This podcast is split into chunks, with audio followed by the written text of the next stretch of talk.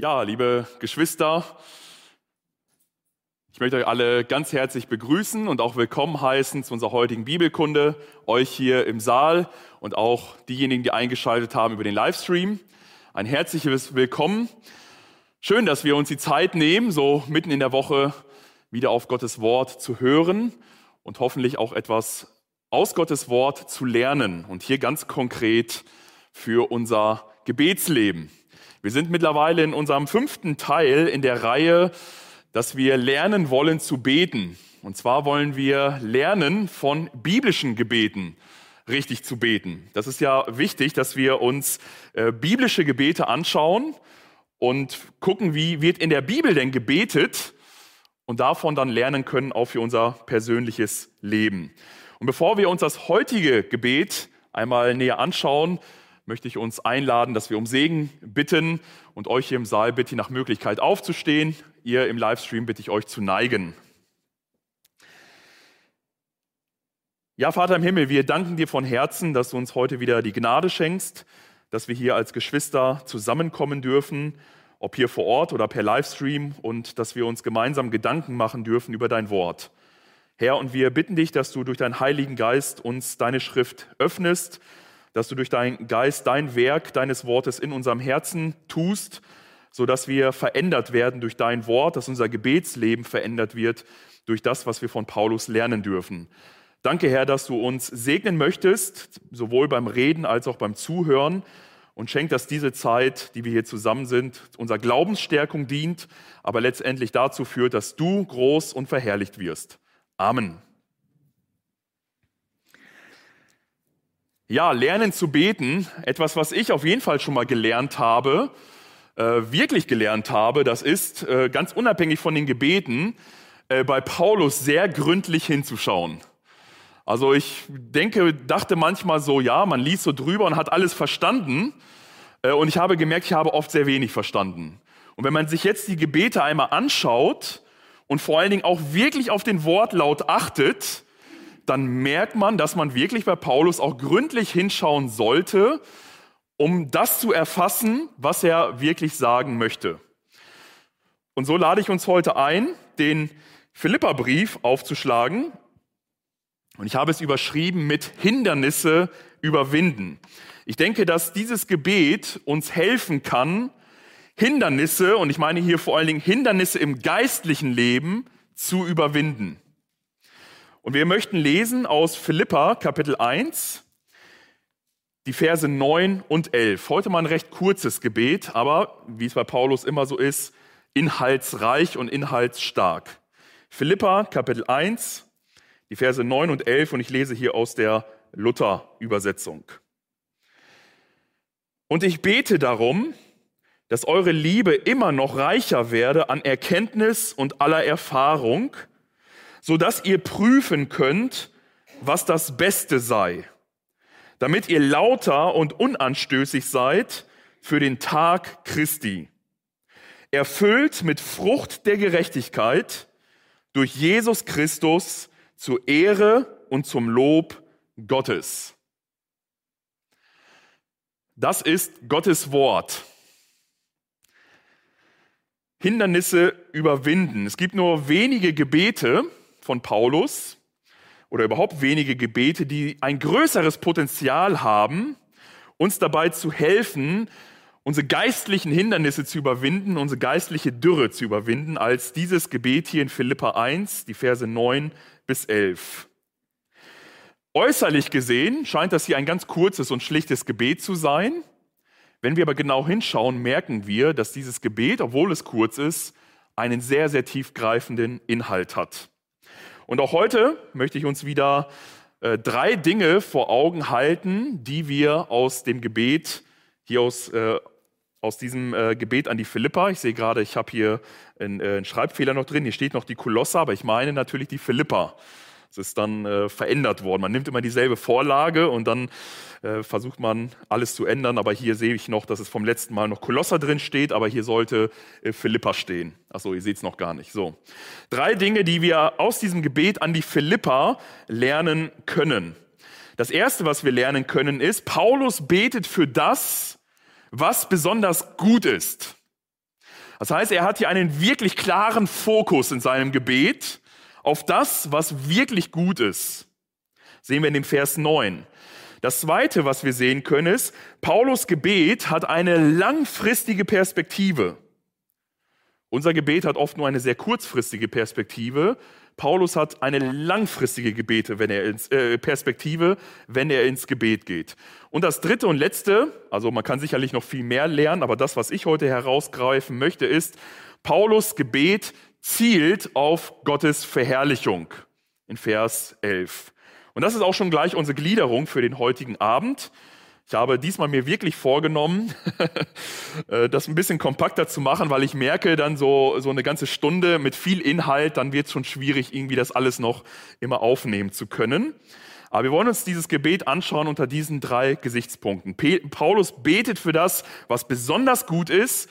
Paulus hat eine langfristige Perspektive und Paulus Gebet zielt letztendlich auf Gottes Verherrlichung. Schauen wir uns das einmal an. Das Erste, was wir halt sehen können, Paulus betet für das, was besonders gut ist. Und wie sehen wir das hier im Text oder wie haben wir das im Text gesehen?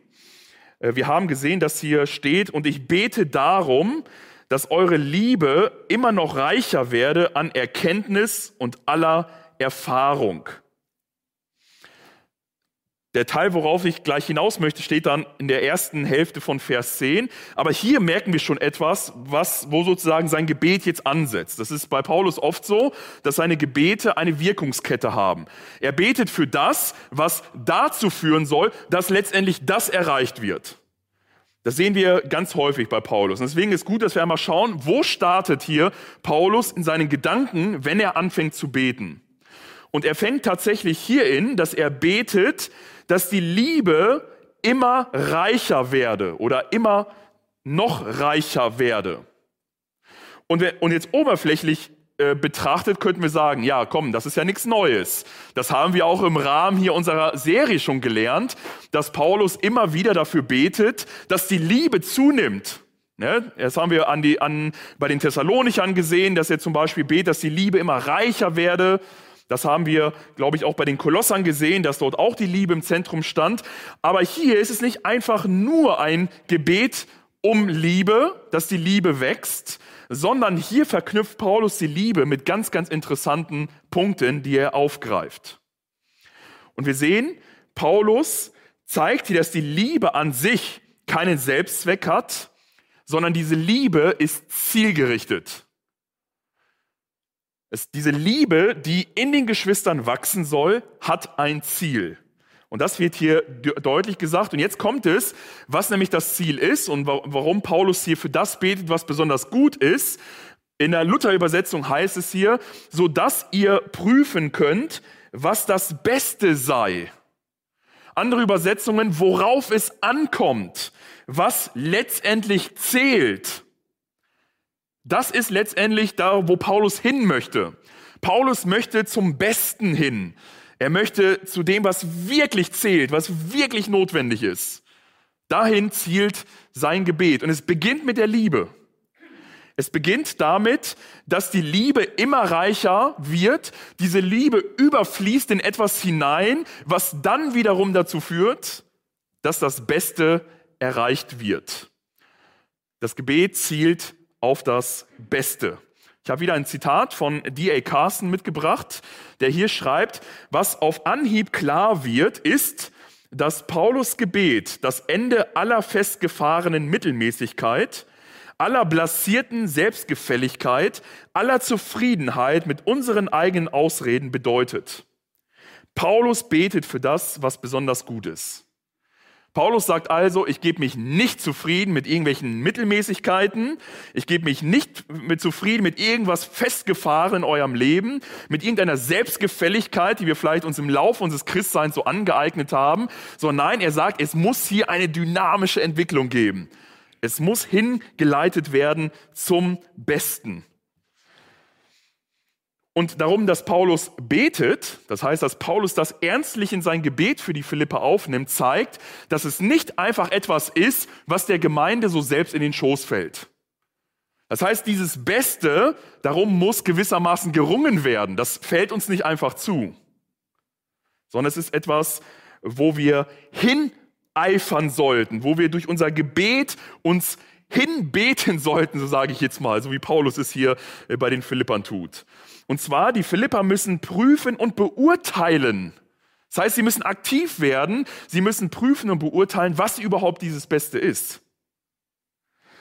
Und wir fragen uns natürlich, also ich habe es mich zumindest gefragt, was ist aber dieses Besondere? Was ist dieses Herausragende, für das Paulus hier betet?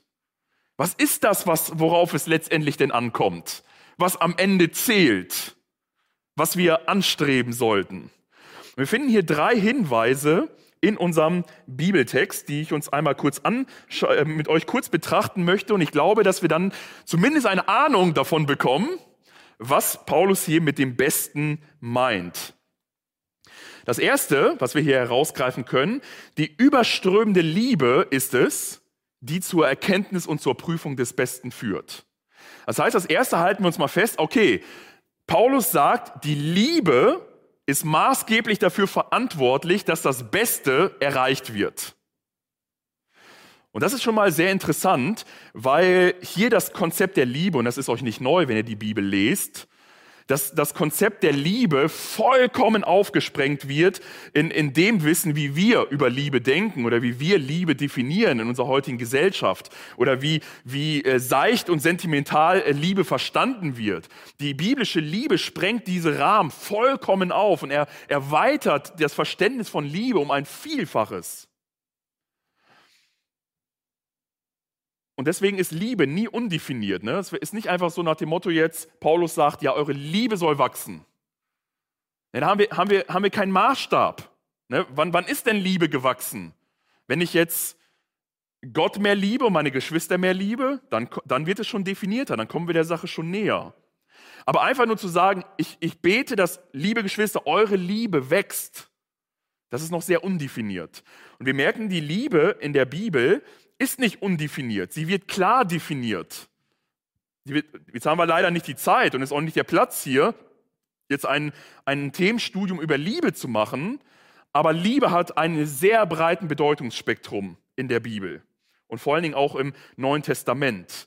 Die Liebe soll nämlich von Erkenntnis und Urteilungsvermögen gekennzeichnet sein. Und ich habe mich zum Beispiel gefragt, wie hängt das jetzt zusammen? Wenn ich an Liebe denke, dann denke ich so eher so an Gefühl, dann, dann denke ich so etwas, so etwas hingezogen, dann, dann, dann da verspürt man etwas, das, das nimmt einen so richtig mit. Und auf einmal wird hier aber gesagt, so ganz nüchtern und total trocken, die Liebe führt dazu, dass wir Erkenntnis haben und ein gewisses Urteilungsvermögen haben. Und vor allen Dingen in manchen Übersetzungen heißt es auch, dass diese Liebe sich zeigen soll in praktischer Erfahrung. Das heißt, die Liebe, die biblische Liebe muss immer ausgelebt werden. Liebe ist nie ein statischer Zustand, so, den ich jetzt habe. Es ist wie ein vollgetanktes Auto, was eigentlich nichts bringt. Das Auto muss bewegt werden, es muss Energie freigesetzt werden, es muss was geleistet werden. Und so ist auch die Liebe. Die Liebe, wir sind erfüllt mit Liebe, damit etwas in unserem Leben praktisch zum Ausdruck kommt. Und das ist hier eine Liebe, die Paulus hier anspricht, die er voraussetzt das Verständnis von Liebe. Wie ich schon sagte, ist Liebe deshalb niemals irgendwie so sentimental oder seicht zu verstehen oder irgendwie äh, gefühlsmäßig, auch wenn das natürlich nicht falsch ist. Ne, man, ich möchte den, den Leuten, die heiraten, jetzt nicht sagen, dass das keine richtige Liebe ist, was sie da empfinden, wenn sie jetzt starke Gefühle füreinander haben. Doch, das ist auch Liebe. Aber wie gesagt, die biblische verstandene Liebe erweitert diese, diesen kleinen Spektrum der Liebe um ein Vielfaches. Liebe ist also eng verbunden, so könnte man es zumindest dann sagen, weil wenn man jetzt von Erkenntnis und von Urteilungsvermögen ausgeht und schaut, was bedeutet denn Erkenntnis und Urteilungsvermögen auf der anderen Seite in der Bibel, dann kommen wir davon, dass die Liebe ganz eng zusammenhängt mit dem Verständnis vom Evangelium. Weil die Erkenntnis, die biblische Erkenntnis führt in das Verständnis der Person Jesu Christi und in sein Werk, das er für uns getan hat. Das versteht die Bibel als Erkenntnis dass wir sozusagen tiefer in das Evangelium und das Verständnis des Evangeliums hineingeleitet werden. Das heißt, die Liebe, die wir haben, die immer überreicher bei uns wird, führt dazu, dass wir das Evangelium und die biblische Lehre immer besser verstehen und dadurch immer besser unterscheiden können, was biblisch ist und was nicht biblisch ist. weil wir nämlich das Evangelium kennenlernen und davon erkennen können, was eben nicht das Evangelium ist, was vielleicht nur Karikaturen des Evangeliums sind oder sogar Perversionen des Evangeliums sind. Das heißt, Liebe führt auch zu moralischem Urteilungsvermögen. Das heißt, diese Liebe, die ist rein in sich, die ist vollkommen in sich. Und diese Liebe ist, hat nichts mit, äh, mit irgendwelchen Schmutz oder irgendeine Unreinheit zu tun, sondern diese biblische Liebe führt dazu, dass ich ein, ein Urteil treffen kann, auch in moralischer Hinsicht, wie ich praktisch mein Leben zu führen habe. Und das brauchen wir. Wir sind in einer, in einer Welt, wo wir viele Entscheidungen treffen müssen, auch moralische Entscheidungen treffen müssen. Ganz besonders denke ich immer so an junge Leute. Also die sind wirklich herausgefordert in dieser Zeit, wo sie viele Entscheidungen treffen müssen und ein großes Angebot haben, da wirklich ein Urteilungsvermögen zu haben, dass sie erkennen können, was wirklich das Beste ist. Das zweite, also den zweiten Hinweis, um herauszufinden, was das Beste ist, sehen wir, dass das Beste sich auf das bezieht, was wirklich wichtig ist. Und das wird auch hier deutlich. Wenn wir jetzt die neue Genfer Übersetzung hinzuziehen im Vers 10, dann heißt, dann werdet ihr in allem ein sicheres Urteil haben. Und dieses in allem, das meint, dass es dort eine gewisse Breite und Fülle dessen gibt, was wichtig ist. Das heißt, das Beste, was Paulus meint, das hat etwas zu tun mit dem, was besonders wichtig ist, also von der biblischen Lehre auch besonders wichtig ist. Weil wir werden in allem, in der, in der gesamten biblischen Lehre und in dem gesamten praktischen Leben, was das ja einschließt, werden wir ein sicheres Urteil haben. Das heißt, wir werden gute Entscheidungen treffen können, Gott wohlgefällige Entscheidungen treffen können. Und deswegen wieder ein, ein schönes Zitat, so wie ich finde. Es gibt unzählige Entscheidungen im Leben, in denen man nicht geradlinig zwischen richtig und falsch unterscheiden kann. Was man hier braucht, ist dieses außergewöhnliche Urteilsvermögen, das hilft zu erkennen, wo sich die Dinge voneinander unterscheiden und dann die bestmögliche Entscheidung zu treffen. Das meint Paulus mit dem Prüfen, was das Beste ist. Also Entscheidungen sind nicht immer nur, das ist gut und das ist schlecht. Weil dann ist die Entscheidung eigentlich relativ einfach von der Bibel her. Natürlich sollen wir uns für das Gute entscheiden und das Schlechte meiden. Aber es gibt manchmal Entscheidungen, wo wir sagen, das ist gut und das ist auch gut. Aber was ist jetzt besser? Und da brauchen, merken wir schon, da brauchen wir äh, von der Bibel her ein, ein scharfsinniges Urteilsvermögen. Weil vielleicht in einer gewissen Situation kann das besser sein, aber für einen anderen in der vielleicht derselben Situation kann das das Bessere sein. Es sind so viele äh, Lebensentscheidungen, die wir haben, wo wir sagen, ja, Gott schenkt uns hier die Freiheit zu entscheiden, aber wir fragen uns, was ist wirklich das Beste? Was dient der Verherrlichung Gottes am meisten? Was dient meinen Mitmenschen? Was dient mir am meisten? Und das ist das, was Paulus hier meint, so nach diesem Zitat, dass er sagt, wenn wir dieses Urteilsvermögen haben, dann können wir erkennen, was wirklich richtig ist, wichtig und richtig ist für unser Leben. Und das Dritte, was wir äh, noch sehen können, das bezieht sich jetzt nicht auf dieses Gebet, sondern das bezieht sich jetzt auf das dominier dominierende Thema des gesamten Philipperbriefes. Also der Philipperbrief, ich sage euch ehrlich, das ist einer meiner Lieblingsbriefe. Vielleicht liegt es auch daran, dass ich äh, da wahrscheinlich äh, mehr Zeit verbracht habe schon als, ja, ich weiß es nicht, ob mit anderen Büchern jetzt, aber ich habe zumindest sehr viel Zeit mit diesem Brief mal verbracht. Und ich staune wirklich über diesen Brief. Und wenn wir den wirklich durchlesen, dann merken wir, dieses, dieses, dieser Brief hat wirklich ein dominierendes Thema, was immer und immer und immer wieder zum Vorschein kommt. Und dieses dominierende Thema wird zum Beispiel auch eingeleitet schon in Philippa 1, Vers 6. Da merken wir, da sehen wir Parallelen schon zu unserem Gebet, was wir gerade betrachtet haben oder gerade betrachten. Philippa 1, Vers 6. Und ich bin darin guter Zuversicht, dass der, in, der in euch angefangen hat, das gute Werk, der wird es auch vollenden bis an den Tag Christi Jesu. Paulus schreibt also hier, dass etwas beginnt und dass es einen Prozess gibt.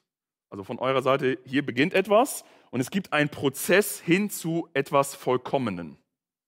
Und wenn wir jetzt rausfinden wollen, was meint Paulus mit dem was das Beste ist, dann müssen wir schauen, wo finden wir im Philipperbrief immer das, wo etwas gestartet ist und wo es eine, einen Prozess, wo es eine Dynamik gibt zu etwas hin, wo etwas Vollkommenes ist. Und dann werden wir feststellen, ich kann jetzt nicht alles nennen, dass es im Philipperbrief sehr viel davon gibt. Zum Beispiel hier das erste, es wurde ein Werk angefangen von Jesus Christus und Paulus ist gewiss, dass er dieses Werk dass er es durchtragen wird, durch das Leben der Philippa, das Christenleben der Philippa, durch unser Leben durchtragen wird und dass das hingeleitet wird zu dem Tag Jesu Christi, dass es dort eine Vollendung findet. Das christliche Leben ist also ein Prozess, der zur Vollendung führt. Dann Philippa 3, die Verse 10 und 11. Ihn möchte ich erkennen und die Kraft seiner Auferstehung und die Gemeinschaft seiner Leiden und so seinem Tod gleichgestaltet werden, damit ich gelange zur Auferstehung von den Toten. Paulus sagt, ich bin Christ geworden, aber jetzt in meinem Christenleben möchte ich die Kraft der Auferstehung immer mehr in meinem Leben erfahren.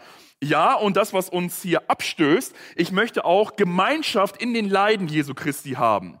Und ich möchte einen, einen Prozess nehmen, wo ich in der Kraft der Auferstehung und in den Gemeinschaft der Leiden immer mehr wachse, damit ich gelange zur Auferstehung der Toten. Und das ist wieder die Vollendung. Das einmal, wenn er seinen Lauf vollendet hat, den er vollendet hat aus heutiger Sicht, aber irgendwann wird die Auferstehung der Toten sein. Und bis dahin hat Paulus gesagt, ist mein Leben ein Prozess. Ich strecke mich nach dem aus, dass ich immer mehr von dem erfahren möchte. Und jetzt habe ich schon vorweggegriffen, dieses Ausstrecken kommt bei Paulus an einer anderen Stelle nochmal vor, Philippa 3, 12 und 14 bis 14. Hier sagt er nicht, dass ich es schon ergriffen habe. Also er ist wieder, Paulus ist Christ, er hat eine Begegnung mit Jesus Christus gehabt, aber er sagt, mein jetziger Zustand, in dem ich jetzt lebe, ist nicht so, dass ich alles schon ergriffen habe oder schon vollkommen sei. Ich jage ihm aber nach, ob ich es wohl ergreifen könnte, weil ich von Jesus, von Christus Jesus ergriffen bin. Meine Brüder, ich schätze mich selbst noch nicht so ein, dass ich es ergriffen habe. Eins aber sage ich, ich vergesse, was da hinten ist und strecke mich aus nach dem, was da vorne ist. Und jage nach dem vorgesteckten Ziel, dem Siegespreis der himmlischen Berufung Gottes in Christus Jesus. Auch hier sehen wir bei Paulus wieder einen Prozess. Er sagt, ich vergesse, was da hinten ist. Vor allen Dingen an anderer Stelle macht er deutlich, ich vergesse vor allen Dingen mein altes Leben. Das, was mir vielleicht vorher wichtig war, habe ich jetzt als Dreck erachtet, um Christus zu erkennen. Und da kommt das auch, diese Christus-Erkenntnis, um ihn zu erkennen.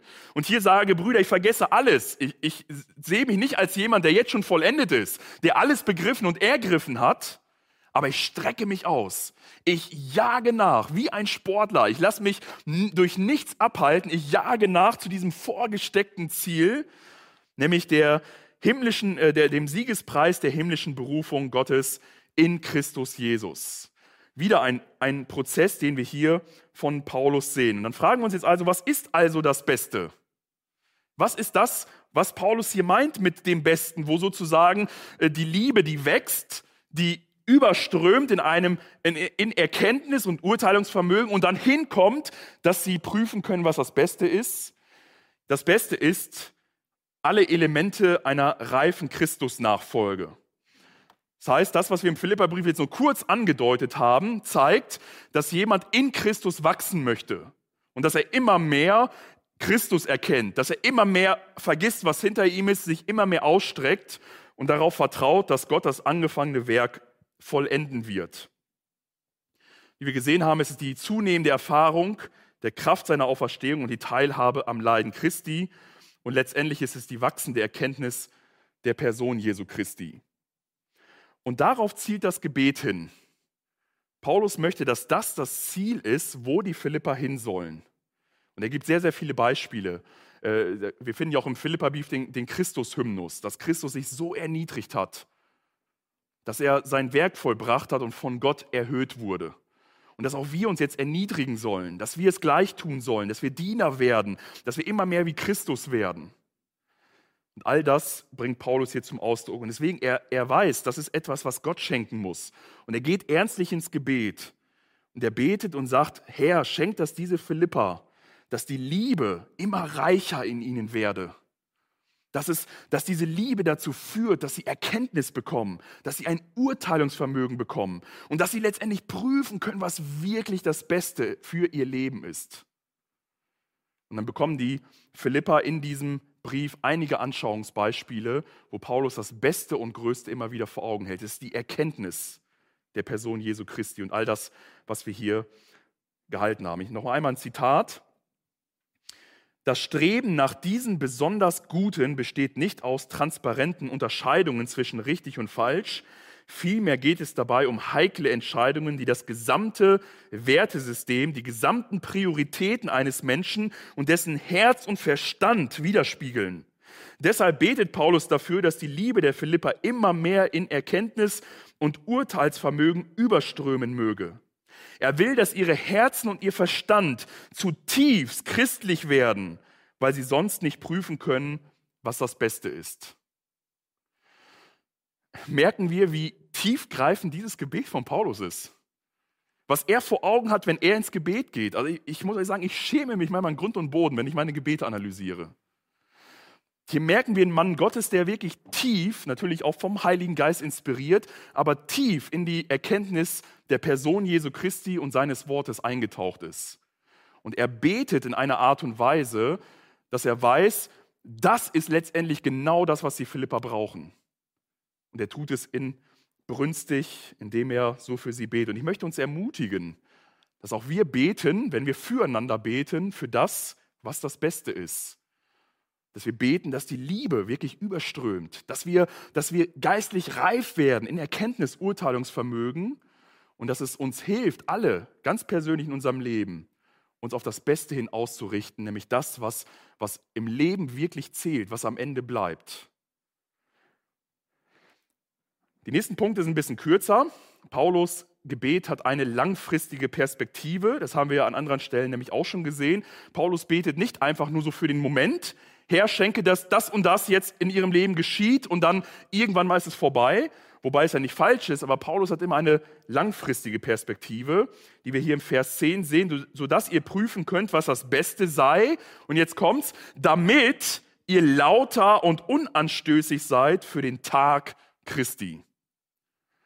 Paulus nimmt hier den Tag Christi ins Auge und setzt diesen Tag Christi gewissermaßen als Endpunkt seines Gebetes. Bis dahin soll sein Gebet reichen. Bis dahin soll der Prozess der Philippa, soll unser Prozess reichen, bis zu dem Tag Christi. Das heißt, dieses Prüfen und Beurteilen ist also das, was auf dieses neue Ziel, was jetzt die Christen haben, vorbereitet. Das heißt, Prüfen und Beurteilen sind also keine rein gedankliche Übungen? Also nicht einfach nur gedanklich, dass wir jetzt prüfen, sondern wir haben gesehen, dass es ja dazu führen soll, dass sie lauter sind, dass sie ein, auch ein, in ihrem Lebenshaltung, in ihrer moralischer Lebenshaltung eine Veränderung haben. Und es ist die Liebe, die als Voraussetzung genannt wird. Es ist die Prüfung, die zur Reinheit und Untadeligkeit führt. Und es sind Früchte der Gerechtigkeit, die als Folge da sein werden, so wie wir gelesen haben dass, die, dass ihr prüfen könnt, was das Beste sei, damit ihr lauter und unanstößig seid auf den Tag Christi, erfüllt mit Früchten der Gerechtigkeit. Und wir fragen uns, was sind denn die Früchte der Gerechtigkeit, auf die hier, äh, die letztendlich in unserem Leben äh, sichtbar werden sollen? Jetzt könnte man auf der einen Seite so übersetzen, dass es Früchte sind, die aus der Rechtfertigung entspringen. Also das ist im, im Griechischen ist es immer nicht ganz so einfach. Es kann, es kann zum Beispiel, wenn da steht Liebe Gottes, dann kann das bedeuten die Liebe, die wir zu Gott haben sollten. Es kann aber auch bedeuten die Liebe, die Gott zu uns hat. Es kann beide Richtungen immer haben. Und hier bei diesem Ausdruck Früchte der Gerechtigkeit ist eben das Gleiche. Es kann bedeuten, dass hier die Gerechtigkeit ist und aus dieser Gerechtigkeit entspringen jetzt Früchte. Oder aber es können Früchte sein, die letztendlich Gerechtigkeit, eine Gerechtigkeit an den Tag bringen. Und ich glaube, dass äh, das hier zwar ist nicht falsch ist, Früchte, die aus der Gerechtigkeit entspringen, aber wahrscheinlicher, so denke ich zumindest, ist hier ein Verhalten gekennzeichnet, also Handlungen, Worte und Gedanken, die Gott selbst als recht beurteilt. Also anders ausgedrückt, dass wir ein moralisches Leben führen, das Gott für gerecht hält. Wo Gott sagen kann, ja, das ist ein Leben, für das ich meinen Sohn gegeben habe und für, für das ich meinen Heiligen Geist in dem Leben des Gläubigen gegeben hat. Ich sehe das deswegen so, sonst würde es nämlich ein Unterschied sein zu der zu der äh, Lauterkeit und Unanstößigkeit. Das sind moralische Begriffe. Wenn jemand lauter und unanstößig ist, würde es jetzt schlecht passen, Früchte der Gerechtigkeit als zu sehen. Also das Thema der Rechtfertigung ist, glaube ich, hier nicht mit angesprochen. Das will ich damit nur sagen, sondern dass jemand lauter lebt, dass jemand unanstößig lebt und daher in seinem Leben Früchte bringt, die Gott als gerecht ansieht. So zumindest mein Verständnis. Wie gesagt, es ist nicht falsch, wenn ihr es irgendwo anders lest oder auch es anders auffasst. Ihr tut auch, glaube ich, hier gar nicht so einen großen Abbruch. Man könnte sogar sagen, vielleicht ist sogar beides richtig. Die Früchte der Gerechtigkeit sind nämlich auf einer Ebene, das habe ich gerade gesagt, mit lauter und Unanstößigkeit. Und dann denke ich am ehesten, dass hier die Früchte der Gerechtigkeit korrespondieren mit der Frucht des Geistes. Weil die Frucht des Geistes führt ja auch zu moralisch, äh, zu, zu moralisch, äh, also sind, es sind Dinge, die sich in einem moralischen Leben dann zeigen. Also wenn jemand Liebe und äh, äh Frieden und äh, Langmut, Freundlichkeit, Treue und Geduld und so weiter und Selbstbeherrschung hat, das zeigt sich ja im Leben. Das sind ja nicht einfach auch wieder hier so statische Dinge, sondern wenn der Geist in unserem Leben Liebe wirkt, dann zeigt sich die Liebe. Wenn er Geduld wirkt, dann zeigt sich die Geduld. Wenn er Selbstbeherrschung wirkt, dann zeigt sich die Selbstbeherrschung in der Tat. Und genau das denke ich auch hier. Äh, wir, wir tun etwas und dieses, dieses, was wir getan haben, ist Gerechtigkeit. Das ist, was Gott als gerecht ansieht. Was ist denn der Tag Christi? Weil hier wird das alles zugespitzt auf einen äh, besonderen Tag, nämlich den Tag Christi. Und hier sehen wir, dass Paulus eine zukünftige Dimension vor Augen hat, wie auch schon in anderen Gebeten. Oh, Entschuldigung, wie auch bei anderen Gebeten von Paulus. Und wir haben es auch hier in, in Philippa 1, Vers 6 auch schon den Tag Jesu Christi gesehen. Der Tag Jesu Christi bezeichnet den Tag, wo Jesus Christus wiederkommen wird. Wo Jesus kommt und wo Gericht gehalten wird. Es ist hier von seiner Wiederkunft die Rede. Wenn er in Erscheinung tritt, dann wird das als der Tag Christi angenommen. Und hier sagt Paulus, er fängt ein gutes Werk an und er wird es auch vollenden, bis Jesus wiederkommt. Wenn sozusagen unsere Zeit hier auf der Erde abgelaufen ist. Entweder sind wir vorher gestorben oder aber wir leben, wenn Jesus wiederkommt. Und genauso auch hier, der Tag Christi meint, dass hier Paulus dieses Thema in seinem Gebet wieder aufgreift und er betet jetzt, dass wir eben, wenn Jesus wiederkommt, als Leute erfunden werden, die auf der einen Seite sind lauter oder rein, die unanstößig sind, also nichts an sich haben, was sie umstößt oder was, was im Gericht nicht standhält und dass sie Früchte der Gerechtigkeit bringen. Das ist, was Paulus möchte. Er sagt, die, die Gläubigen sollen so leben und diesen Tag Christi entgegenleben, dass sie in ihrem Lebenswandel zeigen, dass sie glauben und vertrauen, dass Jesus wirklich wiederkommt. Sehen wir in der Bibel, dass diejenigen, die an Jesus glauben, auch in den Gleichnissen, das sind immer die, die wirken, die handeln, die etwas tun und erwarten, dass der Herr wiederkommt. Ja, auch im zweiten Thessalonicher oder nee, im ersten Thessalonicher Brief wird das ja auch deutlich gemacht. Da wird gesagt, die einen, die schlafen, die, sind, äh, die, die berauschen sich und so weiter und die warten nicht auf Jesu. Und dann sagt Paulus, ihr aber nicht, ihr seid nicht Kinder der Nacht und der Finsternis, ihr seid Kinder des Tages. Wir sollen den Herrn Jesus Christus erwarten. Paulus sagt ihnen, dass sie mit dem Tag des Christus im Blick leben sollen. Das heißt, dass sie auf eine solche Weise leben sollen, dass sie zeigen, dass sie wissen, dass sie sich auf diesen Tag zubewegen und dass sie davon äußerst gefesselt sind. Anders ausgedrückt, Paulus betet hier, dass die Gläubigen vom Ziel her denken und ihr Leben gestalten. Wann habt ihr das letzte Mal nachgedacht, so wirklich ganz klar auch dabei in eurem Alltag, dass Jesus wiederkommen kann und dass unser Leben ein Ende haben kann? Also ich glaube, diese Naherwartung oder diese Erwartung Jesu Christi hat immer dazu geführt, dass äh, Gläubige nie ihre Hände in den Schoß gelegt haben, sondern sie gesagt haben, okay, Jesus kommt und jetzt werde ich noch umso aktiver. Ne, Luther hat es ja mal in so einem Bild gebraucht, wenn Jesus morgen wiederkommt, pflanze ich heute noch einen Baum. Weil er sagen wollte, es lohnt sich immer noch, etwas zu tun, auch selbst in einer langfristigen Perspektive und trotzdem zu erwarten, dass Jesus auch sehr bald wiederkommen kann. Sie sollten ihr Leben im Blick auf die Wiederkunft Jesu gestalten und alles aus dieser Perspektive beurteilen und bewerten. Das heißt, die Christen haben eine himmlische Berufung und danach sollten sie eigentlich leben.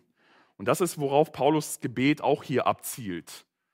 Er betet auf diesen Tag hin und er betet, dass die Geschwister, diese Philippa, doch hingeführt werden und so leben, dass sie diesen Tag vor Augen haben und gemäß dieses Tages leben. Genau, der dritte und letzte Punkt, Paulus Gebet zielt auf Gottes Verherrlichung. Das ist auch, haben wir auch immer wieder gesehen. Paulus ist zutiefst auch von diesem Thema durchdrungen, dass er immer auf die Ehre und auf den Lob Gottes hinweist. Und so natürlich auch hier in Vers 11, erfüllt mit der Frucht der Gerechtigkeit durch Jesus Christus zur Ehre und zum Lob Gottes. Das heißt, das Streben nach dem Besten oder nach dem, was wirklich wichtig ist, hat wiederum keinen Selbstzweck, dass wir irgendwann mal dieses Beste einfach nur erreichen, sondern es hat den, Selbst, es hat den Zweck, dass es letztendlich zur Verherrlichung Gottes führt. Also Paulus betet nicht, dass hier die Philipper sich jetzt irgendwie anstrengen, das Beste für sich erreichen und sich dann auf die Schulter klopfen. Sondern nein, er, er betet, dass das, was die Philipper dann tun, letztendlich Gott verherrlichen wird. Und natürlich, wenn wir auf den Tag Jesu Christi warten, wenn wir Früchte der Gerechtigkeit bringen, wenn wir lauter und unanstößig sind, wenn die Liebe in uns wächst, wenn wir in Erkenntnis und Einsicht und Prüfungsvermögen wachsen, dann wird Gott dadurch verherrlicht, weil unser Leben immer mehr von uns selbst wegführt und wir immer mehr ein Leben führen, was für Jesus Christus ist, was zeigt, dass er der Herr unseres Lebens ist und den wir erwarten, dessen Wiederkunft wir hinarbeiten und uns sehnen, sie zu erreichen, diese, dieser, dieser Tag Christi. Das heißt, es muss zur Verherrlichung Gottes führen. Alles, was nicht zu Gott führt, kann zum Götzendienst werden. Und das ist es gerade. Alles, was nicht führt, selbst das Beste, kann Götzendienst werden, wenn es nicht dieses ultimative Ziel dann letztendlich hat, dass es zur Ehre Gottes ist. Und das ist zum Beispiel die Perfektion oder der Perfektionismus. Das kann sich bei uns Gläubigen manchmal auch einschleichen, dass wir auch eine Form von Perfektion oder Perfektionismus in unserem Leben entwickeln. Und das ist an sich gar nicht schlecht, der Perfektionismus. Er kann sehr schlecht sein, aber an sich danach zu streben, es möglichst gut und danach zu streben, es möglichst perfekt zu machen, ist ja an sich jetzt erstmal nicht schlecht. Nur leider hat der Perfektionismus auch etwas an sich, dass er zutiefst von Stolz nämlich geprägt ist. Perfektionismus kann sehr stolz sein und äh, man erlebt das ja manchmal so, man, man fragt jemand für einen Dienst an und er sagt, ah, ich werde mich die Sache nicht hundertprozentig widmen können, dann lasse ich es lieber. Oder Helge Stadelmann, bekannter Bibellehrer, sagte mal, er kennt zig Kollegen von ihm, die niemals ein Buch schreiben würden, weil sie immer Angst haben, dieses Buch wird nicht genau so sein, wie sie sich das vorstellen. Deswegen fangen sie erst gar nicht an. Und hier könnte man noch mehr Beispiele nennen, dass man sagt, okay, wir, wir können hier auf der Bühne nicht singen, weil es ist alles noch nicht perfekt, deswegen lassen wir es lieber. Oder wir können das nicht machen, weil wir haben noch nicht die perfekten Leute dafür, deswegen lassen wir es lieber. Und das meine ich hier mit Perfektionismus, dass das eine Hürde wird. Manchmal zur Ehre Gottes ist es besser, einfach etwas zu tun und vielleicht nur es 70 oder 80 Prozent äh, gut zu machen, aber zur Ehre Gottes, als letztendlich es in so einer Perfektion zu machen, in so einer, in so einer äh, Art und Weise, dass letztendlich nicht Gott geehrt wird, sondern dass der Applaus den ganzen Menschen, die es getan haben, zugutekommt. Und wir merken, klar, auf der einen Seite, wie gesagt, es ist ein Spannungsfeld. Auf der einen Seite möchte ich uns ermutigen, immer das Beste für Gott zu geben und so gut es geht anzustrengen. Aber auf der anderen Seite müssen wir auch vielleicht mal sagen können, okay, es war vielleicht jetzt nicht gut, aber ist egal. Das haben wir zu Gottes Ehre getan. Und wir wollten wirklich ihn verherrlichen. Er soll derjenige sein, der im Zentrum steht. Deswegen habe ich es einfach nur als ein Beispiel hier rausgegriffen. Perfektion und Perfektionismus kann auch in einer Gemeinde zum Götzendienst werden, was dann letztendlich nicht mehr zur Verherrlichung Gottes führt. Zusammenfassend kann man sagen, er betet, also Paulus, er betet für das, was das Beste sei und meint, dass dieses Beste die Früchte der Gerechtigkeit bringen muss, die durch Jesus Christus gewirkt werden und fügt dann bewusst noch hinzu, dass all das zur Ehre und zum Lob Gottes geschehen muss.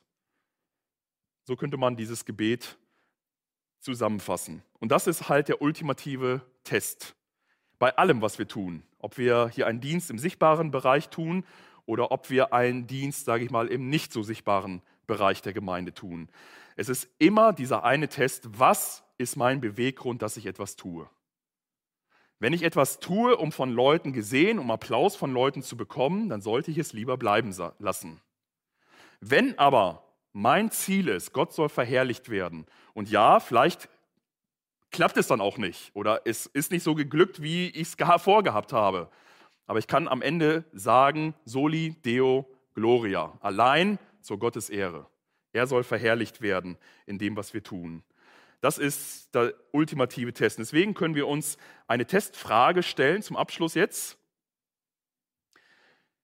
Wenn mir die Dinge, die ich wertschätze, genommen werden, ist meine Freude im Herrn dann noch genauso groß? Wenn mir die Dinge, die ich wertschätze, genommen werden, ist meine Freude im Herrn dann noch genauso groß? Oder bin ich so an meine Träume gebunden, dass die Zerstörung dieser Träume gleichzeitig meine eigene Zerstörung bedeutet? Das ist, das ist eine gute Testfrage, die ich uns mitgeben möchte. Und wenn wir sagen können, mir kann man alles nehmen, aber Jesus Christus gebe ich nicht mehr her. Ich glaube, dann sind wir auf einem sehr guten Weg. Ich bewege mich auch auf diesem Weg. Ich möchte nicht sagen, so wie Paulus, dass ich schon ergriffen habe, aber ich möchte mich auch ausstrecken. Und ich hoffe, dass wir alle ermutigt sind von diesem Gebet von Paulus, uns auszustrecken und uns nicht zufrieden zu geben mit irgendeiner Mittelmäßigkeit, also im geistlichen Sinne, nicht mit einer Trägheit, mit einer geistlichen Faulheit, sondern dass wir uns durch dieses Gebet von Paulus ermutigen lassen und vielleicht selbst sogar ins Gebet getrieben werden, zu sagen, Herr, schenke mir, schenke doch uns auch diese Dinge. Und der Herr segne uns im Nachdenken. Amen. Ja, ihr Lieben im Livestream, an dieser Stelle möchte ich euch dann gerne verabschieden. Ich möchte euch wieder einladen, nehmt euch doch jetzt, wenn ihr noch ein bisschen Zeit habt, ein paar Minuten Zeit, über das Gehörte nachzudenken und vor allen Dingen selber ins Gebet zu gehen, um vielleicht auch genau dieses Gebet des Paulus zu eurem eigenen Gebet zu machen. Und der Herr segne euch. Ja, und herzliche Einladung natürlich auch am kommenden Sonntag um 11 Uhr hier im Livestream wieder einzuschalten. Und unsere Geschwister, die im Livestream sind, herzliche Einladung auch um 9 oder um 11 Uhr hier auch vor Ort dabei zu sein. Gottes Segen euch.